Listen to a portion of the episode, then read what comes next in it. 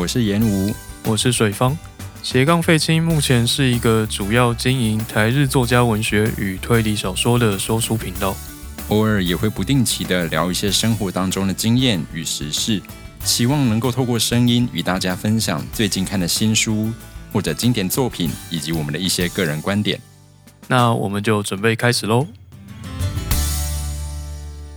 欢迎收听斜杠废青，我就废大家这礼拜都还好吗？安安安安，我们在录音的这当下，刚结束了昨天的奥运的闭幕式，是的，那奥运终于结束了。结束，那水方对于这个闭幕式有什么样的想法吗？不期不待，没有伤害了，哦，所以是没有被伤害的状况吗？就是傻眼，傻眼的看完，真的是蛮傻眼的，好惨，就真的已经不是糟糕而已了。好惨，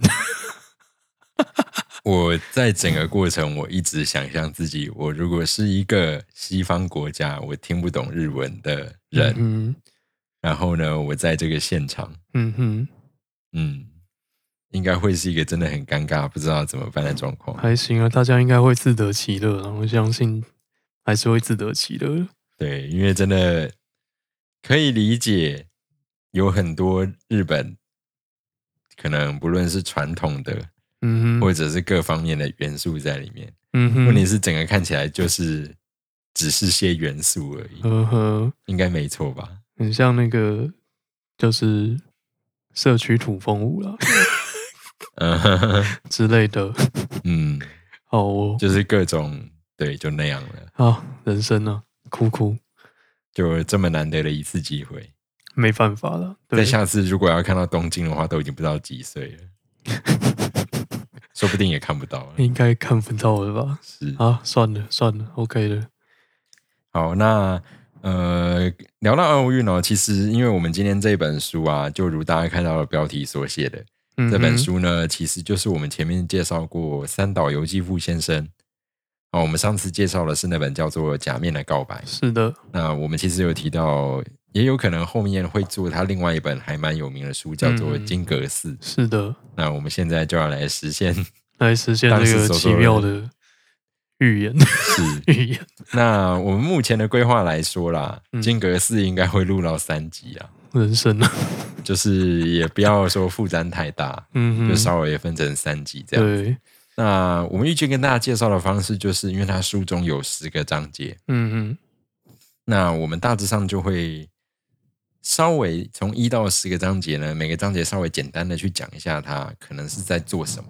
嗯，嗯。嗯，那当然这跟你实际看书还是不太一样。对啊，就是让你大概知道一下剧情内容，然后大概了解一下这样。然后，如果你想要亲自欣赏一下文字的话，还有，然后因为我自己还有还是有一些地方看不太懂啊，所以也没有办法真的认真的带大家解读什么。所以，如果你想要知道真实的样子的话，你可以去，还是可以推荐大家去看一下书。哦，那其实这本书呢，呃，应该算是三岛由纪夫先生相对非常你说成名作。有名的一部作品。是啊，是啊，是啊，没有错，算是最知名的作品吧。然后它本身并不是他自己虚构出来的内容，这样子，它是改编自一九五零年的一支呃一场真实事件这样子。那请严武跟大家介绍一下。那这个事件的背景其实叫做金阁寺放火事件。嗯那事件的时间点其实发生在一九五零年的七月二号凌晨。当时京都市消防队有接到火警的通知，然后说是鹿苑寺发生火灾。是的，那鹿苑寺其实就是金阁寺。嗯，没错，那当时消防队到了鹿苑寺的时候，金阁寺已经起了熊熊大火，然后消防员其实很难靠近。嗯。那在这一起纵火事件里面呢，虽然是没有人员伤亡，但是金阁寺全部被烧毁，嗯。然后创建者足利义满的木像以及众多佛像、佛经也都被烧掉了。是啊，那之后，鹿苑寺的见习僧人林承贤在纵火事件后也失踪了。嗯然后警方在寺院后方的左大文字山发现已经切腹的林承贤。是，那经过获救，呃，经过抢救之后，林承贤捡回了一条性命。所以切腹后还可以被抢救回来，呃，应该是刚被发现嘛。或者是没有切的太深之类的然后他共称是对于这个世界充满了负面的情绪啊，所以决定烧毁金阁寺，也毁了自己。嗯嗯嗯，是的。那这一位二十一岁的见习僧人林承贤呢，他跟小说中一样，那他的爸爸是呃武赫的某一间寺院的住持这样子。那他的爸爸在过世前呢，冒昧的把儿子推荐到金阁寺这边，希望金阁寺这边可以收儿子为徒。那没想到金阁寺的住持就真的答应了，让这个没有见过面的小孩以见习僧人的身份进入了金阁寺。那林承贤呢？他从中学毕业之后，由金阁寺出钱让他去东本院寺的大谷大学继续念书。那因为林承贤出生于呃僧侣的家庭，然后他在佛学方面的成绩表现也很好。我也不知道佛学成绩要怎么打分数了。对，那寺里面就对他抱持很高的期望。但是因为林承贤他天先啊、他先天有那个口疾的问题，让他就是内心有一点、嗯、有点别扭，这样子有点过不去的地方。然后他自己就觉得同学跟师长都因为自己的口疾问题而讨厌他，然后导致他成绩优秀，原本原本大一的时候成绩优秀，但是到了大三却成绩一落千丈这样子。然后他因为这个原因呢，就开始去去发掘一些金阁寺不为人知的一些一些嗯面貌嘛，像是金阁寺的经济来源啊，还有一些呃僧人地位等等的问题，所以让他最后做出了放火烧掉金阁寺的决定。然后这个大概是他的整个故事的背景这样子。那三岛由纪夫就根据这个事实来改编成了这个小说。所以听起来是还蛮青少年时期做出了一些冲动决定的感觉嘛。感觉是这样子吧？对因为前面才提到说他其实当时才二十一岁嘛，对其实是还蛮年轻的一个年纪。对，就是一个大学生。嗯哼，然后一时冲动所犯下了一个错误，可能就是啊，对他来说不见得是错误。可能就是愤青吧，愤青啊。嗯哼，对，这是在开地图炮吗。这我不太清楚，我不太清楚。那你以前有做过什么样比较冲动的事件吗？嗯，我自己应该是还好吧，就是保守如我，没有做过什么冲动消费、冲动购物？就是要要有钱才能冲动消费。那近年有吗？近年嘛，可能就是可能就是某一年用年终去买了一万多的桌游吧。我好像听说过这个事件。嗯嗯，大概就是这样这样这样一个就是朴实无华的，就奉劝各位家长，就是不要让小朋友穷到这样，不然他长大就会拿钱去买小时候买不到的东西。这也不见得啊。小时候没有让你穷到，你以后说不定买更大，这我就不太清楚。直接价值观扭曲。哦，你是说买什么一万块的葡萄之类的？刚刚我们在录影前才听到那个九妹的开箱，是，的，然后反正就是有昂贵的水果，对超级昂贵的水果。荒谬。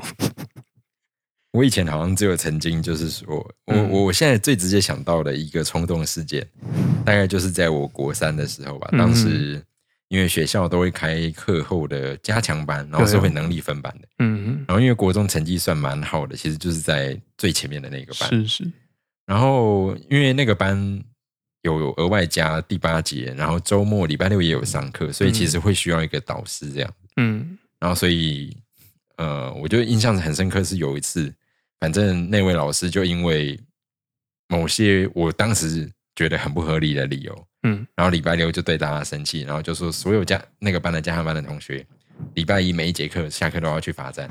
是然后当时我对于他的理由就已经非常不满，很不爽。嗯嗯然后再加上礼拜一，我刚好当时忘记怎样受伤了，然后总之我就是早上请了半天的假去看医生。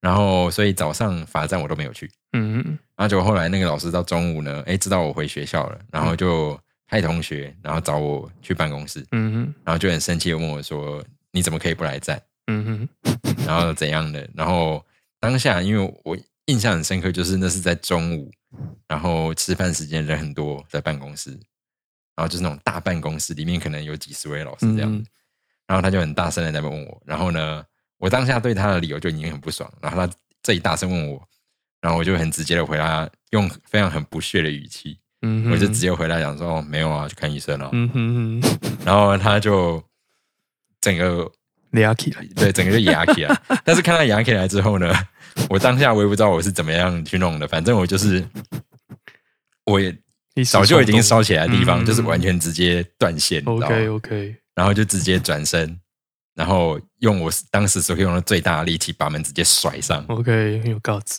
对，然后我就走了。哦，然后我就记得就是那个我我的班导师应该那时候也在办公室之类的，哇哦，精然后彩总之他们就是把整个办公室的老师都吓烂，，OK，因为基本上在他们的眼里，我通常就是我应该就是那种乖乖会念书、嗯乖乖的学生，哦对，然后又是班长那种，你知道吗？了解大概就是这种身份。然后反正总之后来就是把那个老师气哭了，哦嗯。哦，国中老师真的难当，不过老实说，我不知道哎、我对这件事情我没有感到抱歉。OK，我可以理解。对我真的就是，我必须要说，我真的不会感到抱歉，因为我就是一直印象很深刻，那个理由我就是没有办法信服的理由。我可以理解，我们对国中老师就是叫大家去学校念书的理由都没有办法幸福。是，但是我现在会变成一个地科老师，也跟我的国中的地科老师有关，就是 OK OK，对。那这个嗯，总之就这样啦，就这样啦，这样就在就是比较年少青春的一个国中就是这样，子啦。对，是的就，大家生小孩前要考虑到他总有一天会变国中生，是。很恐怖。好，那我们就来看一下，来到这本书《三岛由纪夫》是怎么样发挥这个题材的。好哦，天哪，很难懂金格斯。好，那我们就从第一章开始来看看。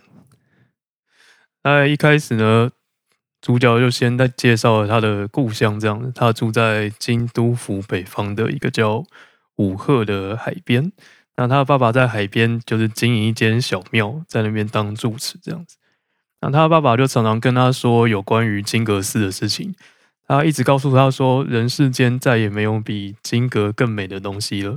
所以，虽然主角小时候从来没有看过金阁寺，但是他把所有对于美好的事物的印象都投射到“金阁”这两个字上面去。比如说，看到很厉害的远方的积雨云啦，或者是看到田边的小花小草啊，或者是看到呃很美的女性之类的，他都会把它比拟当做是金阁寺这样子，就是把金阁等于美这样的概念建立起来。所以看到所有眼前所见美好的事物，都会想象金阁寺应该比这个还要更美好之类的。对对对对，大概是这样，就是从小建立了这样神秘的、强烈的印象。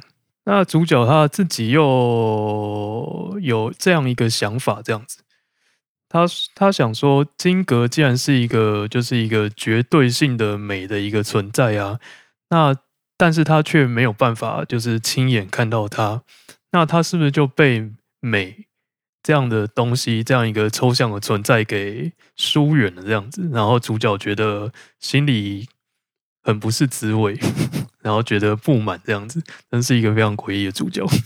对，所以他只好透过就是各种想象啊，然后透过他日常生活能接触到关于美这样的概念，从那边去连跟金格做连接，这样子。好，这大概是故事的一开始。那主角为什么对于追求美这件事情会如此的执着呢？那就是可能归因于他的先天条件，那就跟那个真实版本的那个林承贤有关。那林承贤他，这个主角也就是林承贤，他从小就是口疾这样子，然后刚好小时候也是身体虚弱，所以这两个条件呢，让他跟真实的世界中间有一条很大的鸿沟在那边，他没有办法就是呃及时顺利的跟外界产生自然的交流这样子。然后你也知道，就是口疾的人，他们说话表现会比较，他们没有立刻，他们没有办法立刻表达出他想要表达的东西，所以他觉得他跟世界之间是有一个 gap 在那边，只能用 gap，好烂。好，那另外还有他就是身为一个住持的儿子这样的特殊的身份，然后让他更加成为被学校同学嘲笑的对象。那导致他成为了一个，就是导致他的心里面就慢慢产生了自卑感，还有会把自己的内心世界封闭起来。但是呢，呃，在他逐渐封闭自己的内心的过程中呢，他也渐渐的为自己的不被他人理解而自豪，然后他也慢慢的开始觉得自己是被挑选出来的特别的人，然后在世界的某处有着。未知的使命等着自己，这样就有点像那个，好像假面的告白的某一个角色的那个神秘的内心世界。就是其实从小架构起来的那些自卑感，这样看起来应该是这一辈子都跟着他，好像是吧？嗯，对。但是他为了能够好好的活下去，还是会说服自己，嗯，可能用一个比较。正向的观念去面对它，但是这个自卑感应该是一直存在。嗯嗯嗯，可能也跟三岛他自己就是三十岁之后开始健身有关了。是，嗯嗯。好，那我们再接着往下看。好，那在他小时候还发生了三件事情，这样子啊，他的故事里面很常发生一些很神秘的事情。那第一件事情呢，是在学校里面，有一天那个。有一个考上海军学校的学长回到学校来找学弟们聊天，那他看着就是穿着威风凛凛的海军制服的学长，就是风靡全场的样子，就是，可是他就是只能就是在旁在远处默默的观看这样子，然后但是学长却发现自己的存在，然后问他说要不要将来也去考海军学校啊，或许可以把口疾的毛病治好这样子，然后但是高口却。大胆的回他说，他将来要当和尚，这样是一个蛮神秘的一个举动。然后后来那个海军学长跟其他人去运动场比赛相扑的时候呢，他们就把那个脱下来的整齐的制服放在旁边这样子，然后让主角有机会，呃，就是偷了学长的那个他他们那时候制服是有配件的这样子，他们有呃那叫配短刀。然后短刀有刀鞘这样子，他就偷偷的在呃学长的刀鞘里面，就是把里面的那个内衬刮坏。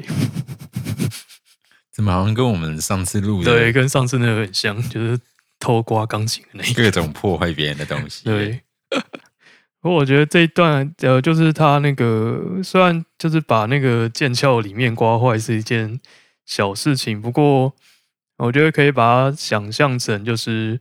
他没有办法忍受，就是看到一个呃，就是绝对的美好的存在在那边，他一定会去破坏它。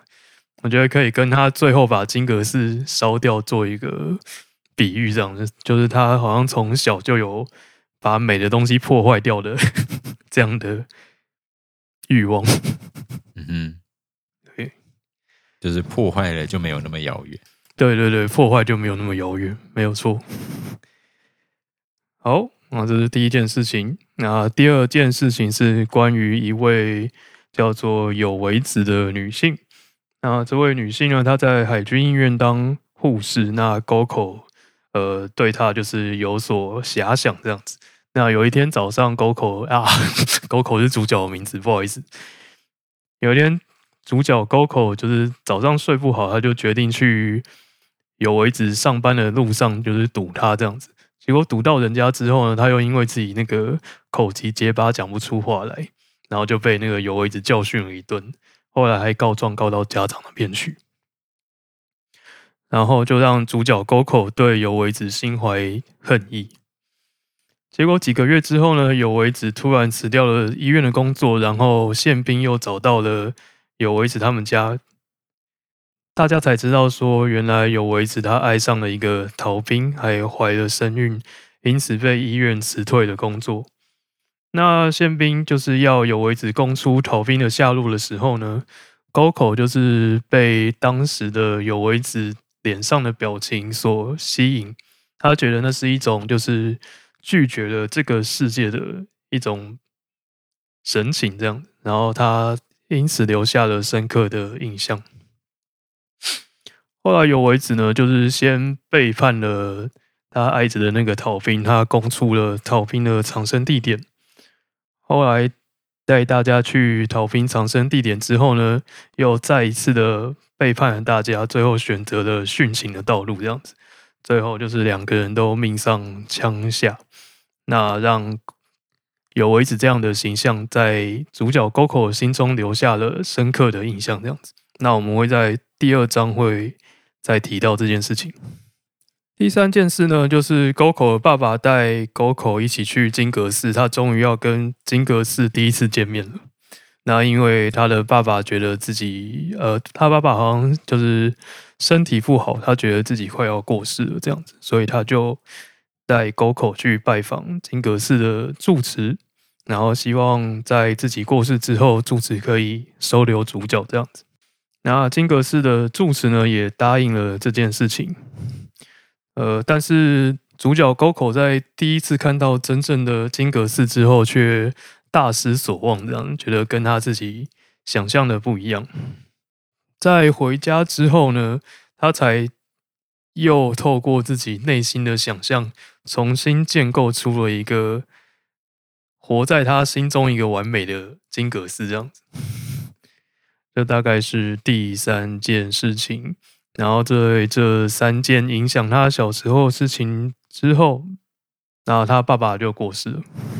第一章结束在这边，所以第一章其实是一个有点类似背景交代，算是。因为真正的故事应该是在第二章之后开始，就是介绍一下他的童年生活。好，所以第一章呢就到了呃他爸爸过世对之前嗯所发生的这些事情。是的，那真正主角。他的故事本身其实就从第二章嗯嗯开始进行，算是因为他就是要出发去金阁寺了。好，那我们就来看一下第二章呢。第二章他就是从第二章从他帮爸爸在海边做完火葬仪式之后，然后就到了金阁寺，成为金阁寺的弟子。那这边就是有一段就是呃类似游记的段落，就是。帮大家用文字介绍一下金阁寺的风景，这样子。而演我去过金阁寺，我有点不确定。嘿，等一下，就是毫无印象的意思。因为我会说，我有点不确定，是因为呃，他是在京都没有错嘛？对。那因为我去京都的时候去的寺庙，我现在一时还真的会有点记不起来，我去的到底是是很小的时候去的。不是，嘿，但是我现在呢看了一下照片，可能是没有。哦，好，没有比较合理。我想说去了应该会有印象吧。嗯，应该说我去的那几个寺庙，我现在一时都叫不出名字。我可以理解，对我可以理解，对，所以因为我对他的样子跟名字，我有点会连不起来。好哦，嗯，好，我唯一可以直接连得起来，大概只有那什么浅草寺。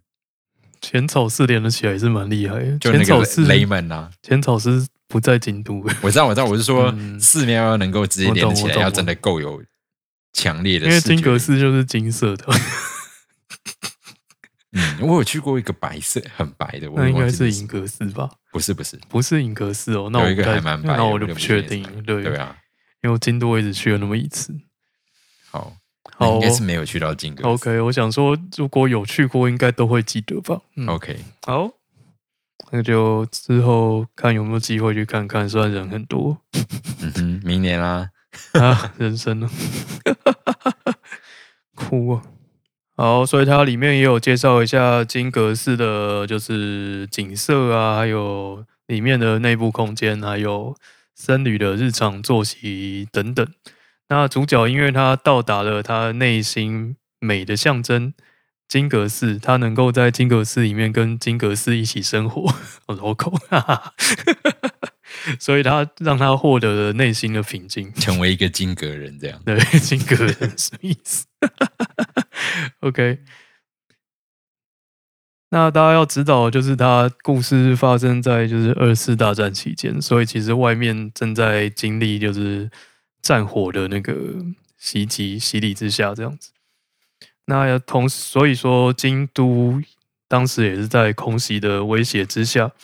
那主角就认为说，因为有了外在战争的威胁，让他自己能够跟永恒的金阁的美之间的距离。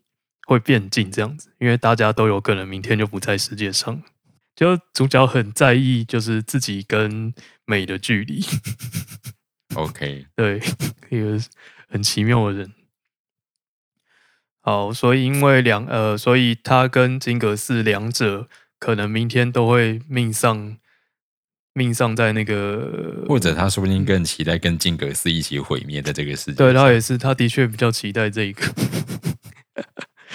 哦，所以因为他跟金阁寺两者可能明天都有可能离开，就是离开世界，所以让他觉得自己跟金阁的地位可以平起平坐这样子。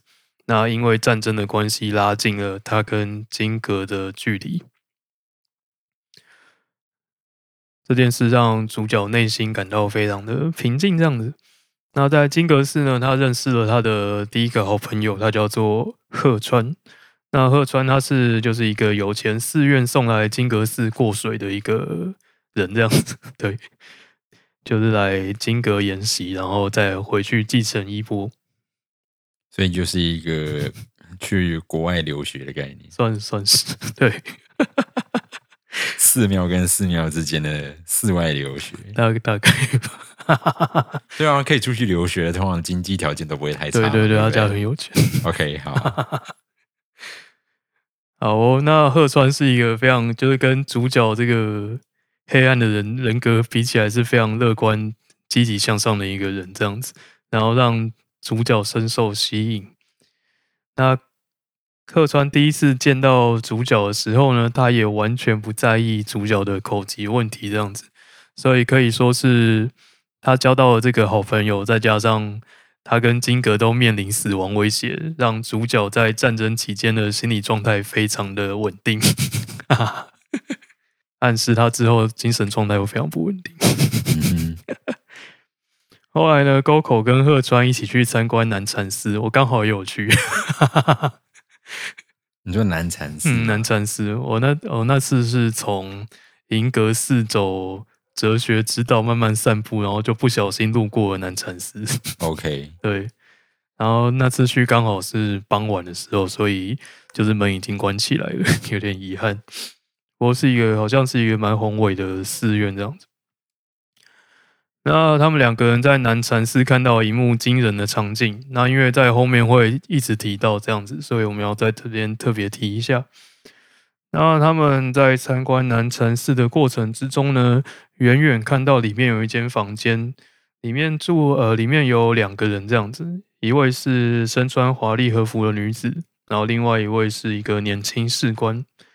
那那名女子帮士官倒茶之后呢？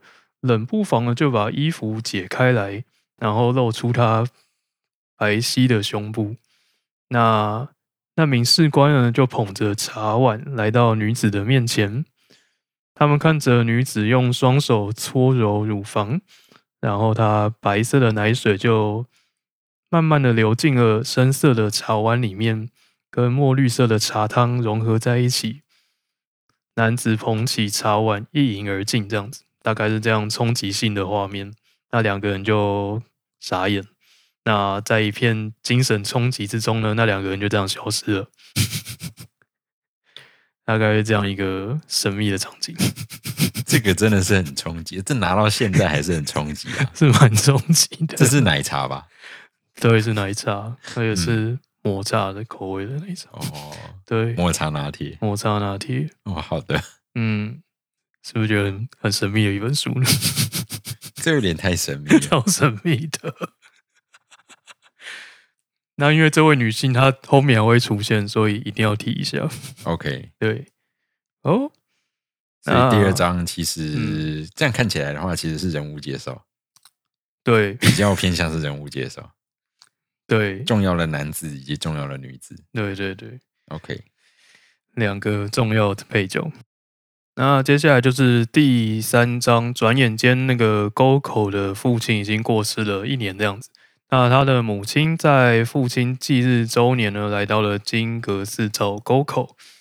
那他告诉沟口说，他已经把故乡的田地啊，还有父亲的寺庙啊，都已经处理掉了。这样子，他希望沟口可以保持着一种破釜沉舟的信念，好好在金阁寺努力，将来总有一天变成金阁寺的住持。这样子，就是你也不要想继承家产了啦，没有你的份。好可怜哦，对，你不努力，什么都没了，就是这样子。好可怜，对，妈妈拿走了，不留给你了，拜。妈妈超坏的，是这样吗？是这样吗？我不太清楚，妈妈有点诡异。好的，好，那他接下来就写到沟口对于母亲的一段回忆，这样子。然后就是沟口他非常讨厌妈妈，那因为他小时候的某一个夏天呢，他妈妈的就是亲戚来拜访这样子，然后他的亲戚决定要在寺庙过一个晚上。那那天晚上，他们四个人就是爸爸妈妈、沟口跟那个亲戚，就一起在榻榻米上过夜，然后共用一顶蚊帐这样子。然后没有想到，在半夜的时候，沟口他醒来，却发现母亲那一侧传来不寻常的细微的震动，就是他母亲跟那个亲戚睡在同一侧，他跟爸爸睡在同一侧这样。然后他发他发现，就是从母亲那一侧传来了神秘的震动，然后他发现好像有事情正在进行，然后他正看着的时候呢，爸爸就从他身后用手遮住了他的眼睛。嗯哼，这一段也是很神秘的，非常神秘的桥段。超神秘的桥段，我也不知道干嘛写这个。所以 Coco 就配合爸爸的表示，那就乖乖的装没事到了天亮。所以他对母亲印象不好。OK，嗯，这是他多小的时候才会讲吗？呃，应该就是没有，应该就是小时候吧。我猜应该就是国小的时候，好哦，因为你要还能够跟爸妈一起睡在同一个蚊帐，加上一个。亲戚，嗯，要么蚊帐超大，应该就是，要么就是他够小。那应该是够小，那真的是童年阴影了。所以 Goku 他对这样子的母亲这样一个存在呢，就是觉得很烦这样子，所以他就是整天在期待哪一天空袭的时候金阁寺被炸毁，那一切就不会发生了。但很遗憾的就是二次大战终于还是结束了。那在听到停战宣言的那一刻呢，金格斯在沟口的心中又再次发生了变化。因为少掉了战争的威胁之后呢，金格它就会成为一个永恒的存在。那对于沟口来说，金格就好像在对他宣誓说：自古以来我就一直在这边，那未来我也会永远站在这边这样子。可能让沟口的心理产生了某些变化。远在他方的那个巴黎圣母院对着你微笑，巴黎圣母院哭哭，巴黎圣母院好可怜，躺着也中枪。突然就中奖。对 我傻眼，只是我昨天看到这句说未来也会永远屹立在此，我这样说，嗯，嗯。圣母院表示，圣母院真的是 好可怜，好，我们回来我们的金格斯，傻眼。好，那就在日本战败日这一天，因为他们寺庙晚上呃早中早晚都会做早课跟晚课这样子。那在得到收到战败通知这一天的晚课呢，住持他选择跟大家讲的内容是南拳斩猫这样子。那南拳斩猫呢，它是很有名的一个禅宗的公案，就是佛教的禅宗呢，他们会透过一些日常生活里面的事件，然后透过一些机智的话来来逼大家思考这样子。然后他觉得你在思考的过程中呢，就可能会悟到这样子。那这些呃禅宗大师们说的话，或者是他们讲的故事，后来大家整理起来之后，就叫做公案。那我之前在大学的时候上中国哲学史的时候，有接触过一点点，不过因为本人资质驽钝，所以就是无法理解。那我们请严武帮大家简单讲一下南拳斩猫的故事。好，那这个故事内容是这样哦。嗯有一天呢，南拳师傅看到东西两堂的和尚在抢一只猫，嗯，然后因为这只猫非常的可爱，两边都想要养，然后南拳师傅就说：“你们说说看，今天抢猫有什么道理？如果能讲得出来的话，这只猫就能得救；讲不出来的话，我就杀了这只猫。”嗯然后大家都说不出来，于是南拳师傅就杀了那只猫。嗯然后烧完，南拳师傅的大弟子赵州回来了，听师傅讲了刚才发生的事，于是一言不发的就脱下草鞋放在头上，走了出去。南拳师傅说：“刚才如果你在场的话，猫就可以得救了。以上 杀了猫就算了，利息的贡献，是不是光是杀了猫这一点，你就不不你就不合格了。真的？公案超难懂的。那他后面会再提很多次，所以我们呃，大家听了这个神秘的公案之后，你可以想想看他到底要干嘛。那如果你不知道他要干嘛也没有关系，你也可以所以这其实是在玩海龟汤吗？唉不是那你不觉得这头尾实在有点像海龟汤的？可是凶手你已经知道了，是没错啦。哦，你是要猜动机吗？，对啊，动机就是要然后上课啊、或者为什么上课为什么为什么一双草鞋就可以救了猫？这哦个逻辑在哪里？这一部分个逻辑在？这一部分的确是有一点海龟汤的味道啦，对啊，你的逻辑在哪里？佛教式的逻辑。不行，对我来说这个逻辑已死。好哦，真的是要很有智慧的。对不起，我没有智慧。我们就是凡俗的人类了。好，那等一下就是会有其他主角帮大家来分析这个故事在干嘛，所以就先按下不表。那主角对于住持他为什么要在就是选择日本战败这一天来讲这个公案，他自己也觉得很困惑。然后另外一方面，他也开始怀疑起住持的私生活这样子，后面也会提到。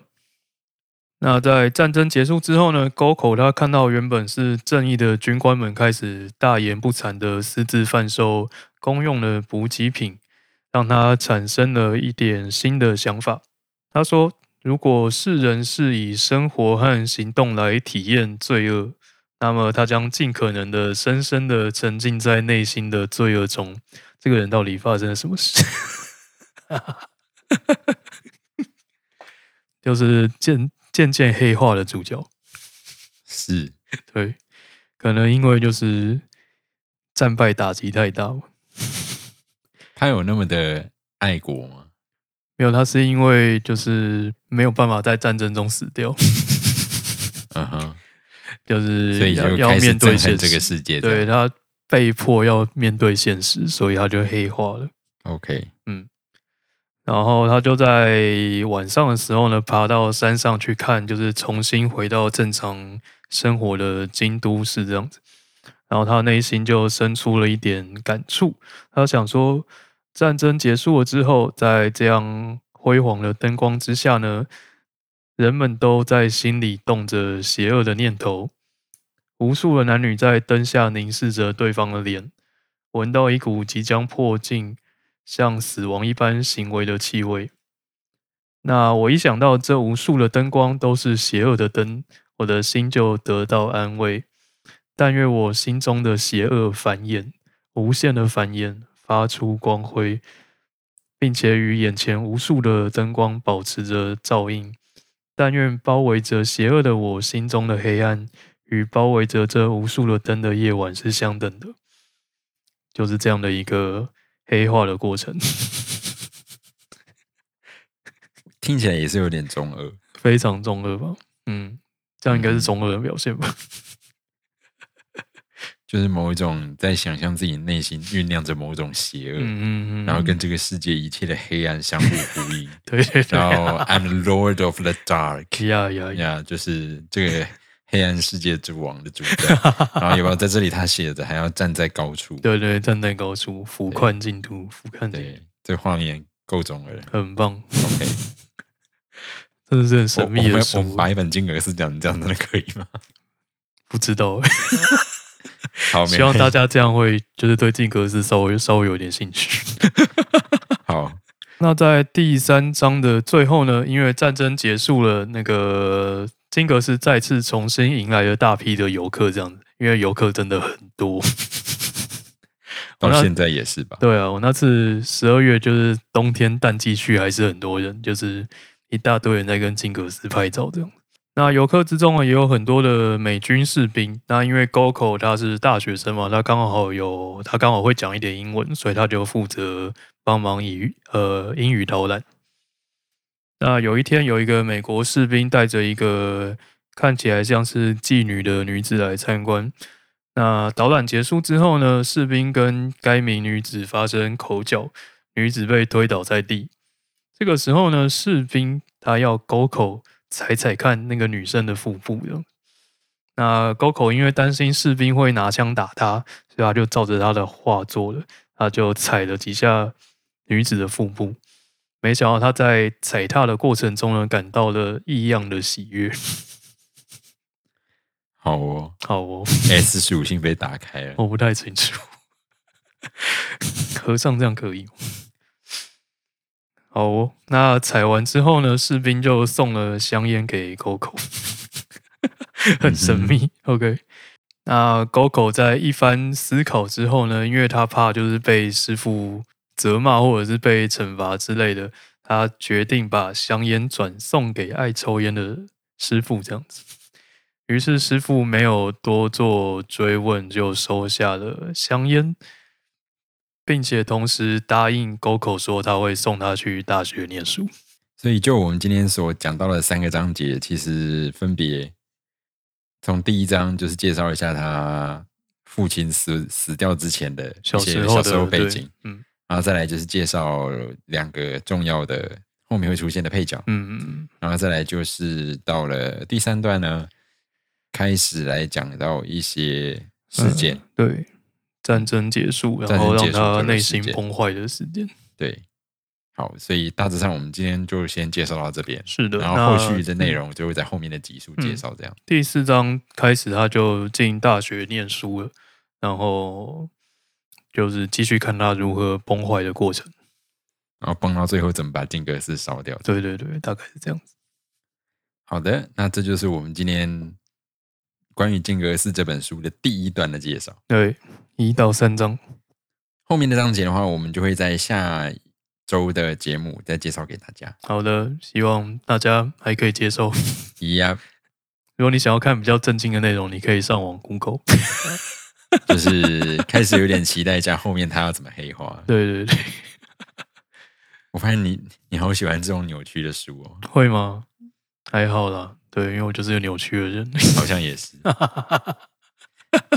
好的，嗯嗯，那总之我们今天就先到这边，好，那就期待下周再跟大家继续介绍这本书喽。嗯感谢大家收听，好，下周见，下周见，拜拜。拜。